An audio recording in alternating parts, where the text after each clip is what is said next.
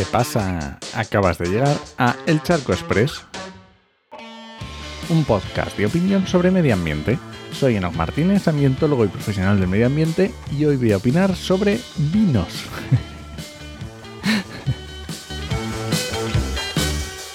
Aunque no te lo creas, te prometo que no tengo nada en contra de la agricultura.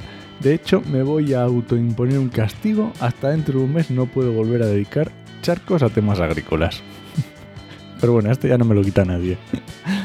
Vamos a ver, a finales de agosto podíamos leer el siguiente titular en el ABC. ABC, que no son sospechosos de rojos, ni de comunistas, ni de verdes. Bueno, esto último la verdad que no lo sé. Pero bueno, decía el titular. España destruirá más de 40 millones de litros de vino por riesgo de sobreoferta. Y bueno, te explico a qué se debe. El problema real no es que exista mucho vino, es que hay menos demanda y entonces sobra vino y caen los precios. O sea que el problema no es la sobreoferta en sí, es la posible caída de los precios. ¿Vale? Así que España ha puesto en marcha eh, dos mecanismos para evitar que llegue el mercado esos 40 millones de litros de vino. Por un lado tenemos la destilación de crisis, que solo se van a coger eh, Extremadura y Cataluña, aunque me consta que por ejemplo aquí en Castilla-La Mancha los viticultores lo estaban pidiendo y al final no se solicitó. Y la, otra opción es la cosecha en verde. Entonces vamos por partes. La destilación de crisis lo que hace es utilizar el vino para fines industriales. Se destila, por eso se llama así, y pues para fines industriales, incluidos los de desinfección o farmacéuticos, o incluso con fines energéticos, ¿vale?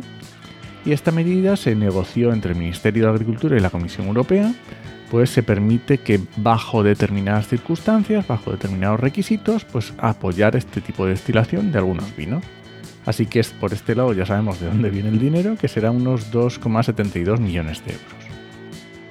Y luego la otra opción es la cosecha en verde, que como su propio nombre dice, consiste en destruir o eliminar determinadas cantidades de uva de un viñedo antes de que acabe su maduración, pues eso se dice en verde.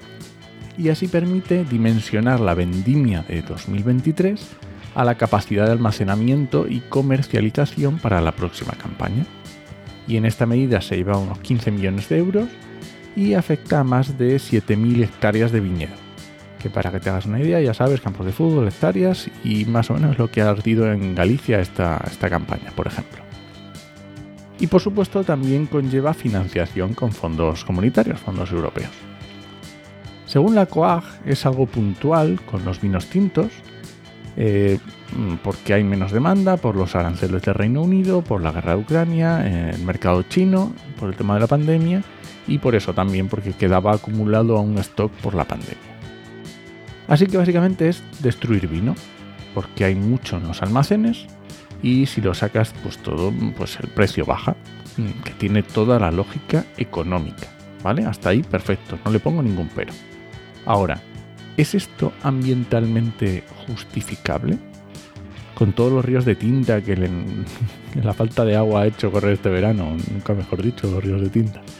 Porque ha habido lugares con restricciones, que si las duchas de las playas, que si frutos rojos del Caedoñana, que si los campos de golf. Pero luego eh, estamos regando viñedos para tirar el fruto, porque nos sobra. Porque sí, la vid, aunque te sorprenda, se riega.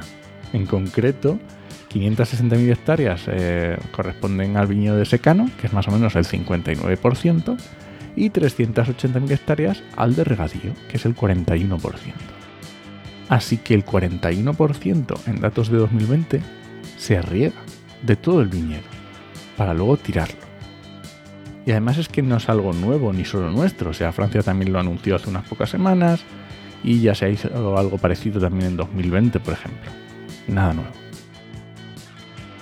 Así que no tengo la varita mágica para solucionar todo esto.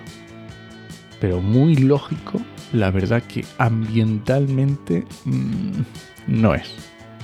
Así que mejor no me votes como ministro de Agricultura, que a lo mejor la lío. Y nada, este ha sido el Charco Express de hoy. Lo encuentras en Podcastidae o en elcharco.es. Y si alguien te pregunta, no lo dudes. Te lo dijo en HMM. ¡Nos escuchamos!